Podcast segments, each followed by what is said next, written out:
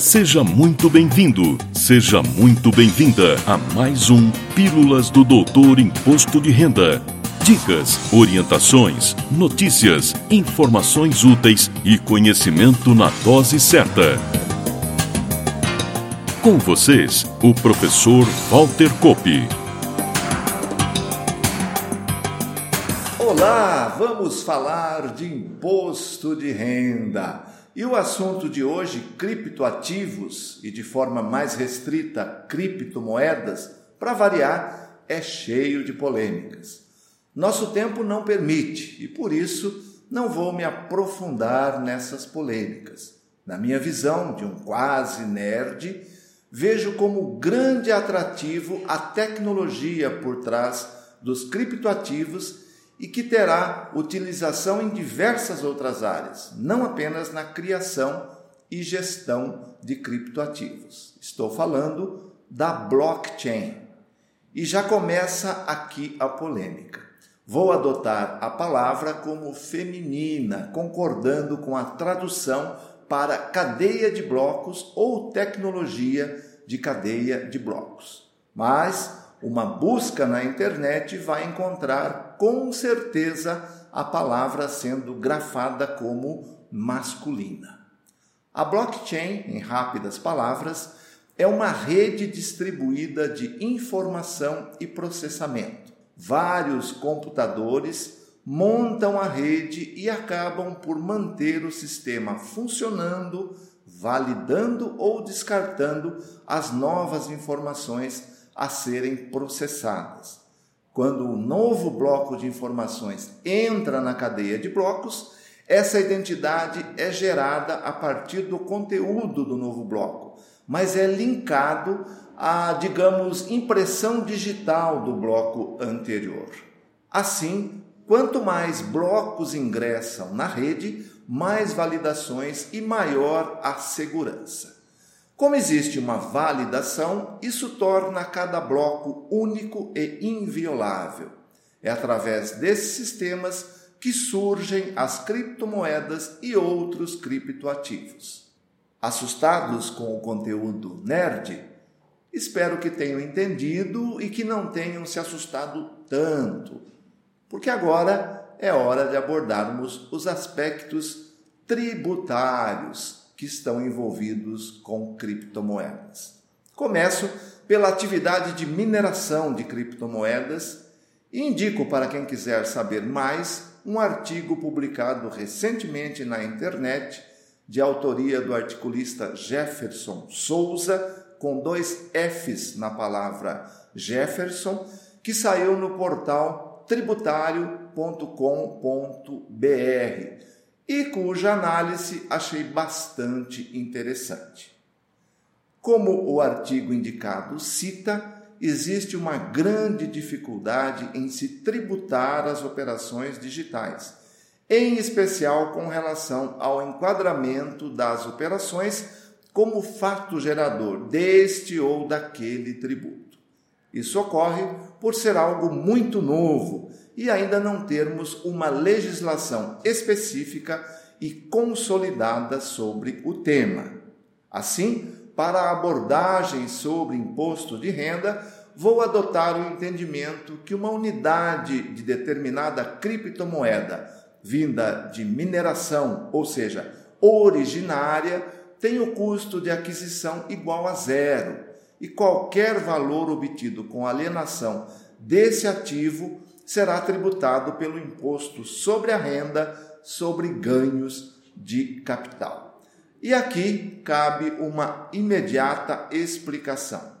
Por mais que as criptomoedas possam ter grandes e rápidas oscilações de cotação, ou seja, o que o mercado chama de alta volatilidade, por não ser um mercado regulado, como é a bolsa de valores, por exemplo, hoje não é considerado pelo fisco mercado de renda variável, mas sim operações sujeitas à apuração de ganho de capital. Entre outras consequências, a primeira é que valores de até 35 mil reais mensais alienados são considerados bem de pequeno valor e são isentos do imposto de renda, isso considerado por espécie.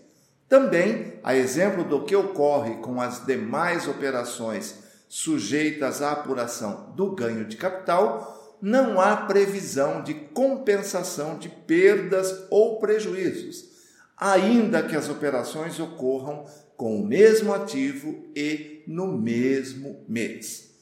Voltando a falar da mineração de criptomoedas, esses ativos obtidos deverão constar da declaração de bens e direitos, salvo melhor juízo, com custo zero. Como a sistemática da Receita exclui itens zerados constantes da declaração de bens e direitos, coloque um valor simbólico só para que permaneça em seu patrimônio. Recomendo a leitura da pergunta número 445 do Perguntão 2021 do Imposto de Renda da Pessoa Física para o correto enquadramento do código para esse criptoativo.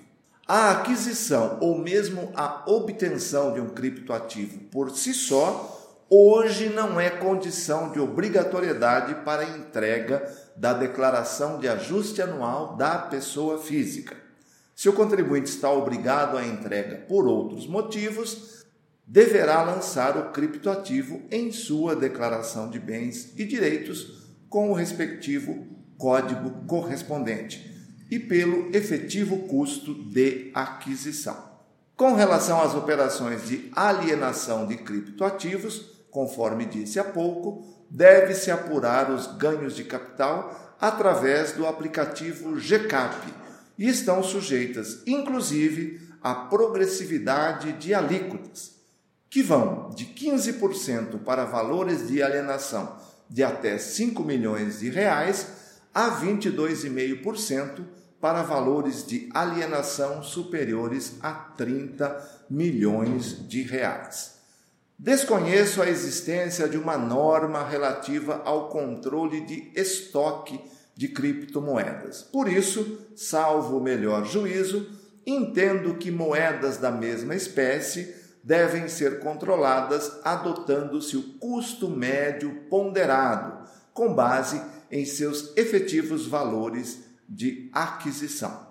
Como acontece no mundo todo, onde os criptoativos têm gerado um grande impacto, as administrações tributárias têm se esforçado em criar regras para as operações que continuam em franco crescimento. No Brasil, a Secretaria Especial da Receita Federal do Brasil editou a Instrução Normativa RFB número 1888 em 3 de maio de 2019, já alterada pela Instrução Normativa número 1899 de 10 de julho de 2019. Destaco dessa norma do fisco a obrigatoriedade de informação por parte das intermediadoras de operações com criptoativos, equivalente a uma corretora de valores, das operações efetuadas. Claro, a obrigatoriedade atinge as corretoras domiciliadas no Brasil. Quando a operação se der através de uma corretora domiciliada no exterior, ou mesmo sem o uso de uma corretora, a obrigação de apresentar todas as informações ao fisco é da pessoa física que realizou a operação. Essas informações devem ser transmitidas ao fisco mensalmente, até o último dia útil do mês seguinte ao da ocorrência das operações. A não informação ou a informação incompleta ou em atraso estão sujeitas às multas que estão previstas no artigo 10 da Instrução Normativa número 1888 de 2019. Finalizando, informo que não existe um programa específico para envio dessas informações disciplinadas pela IN 1888. As empresas, as pessoas jurídicas, devem enviar o arquivo de dados utilizando-se da funcionalidade Coleta Nacional, que está disponível no Centro Virtual de Atendimento ao Contribuinte, o ECAC. Já as pessoas físicas podem encaminhar suas informações através de um formulário online, também utilizando-se do ECAC. E por hoje é só. Na próxima semana, mais um assunto relevante preparado especialmente para você. Até lá! Valeu! Na próxima semana tem mais Pílulas do Doutor Imposto de Renda. Obrigado por ter ficado conosco. Espalhe a novidade aos amigos. Mande suas sugestões de pauta, seus elogios e suas críticas para pílulas.doutorir.com. Até lá!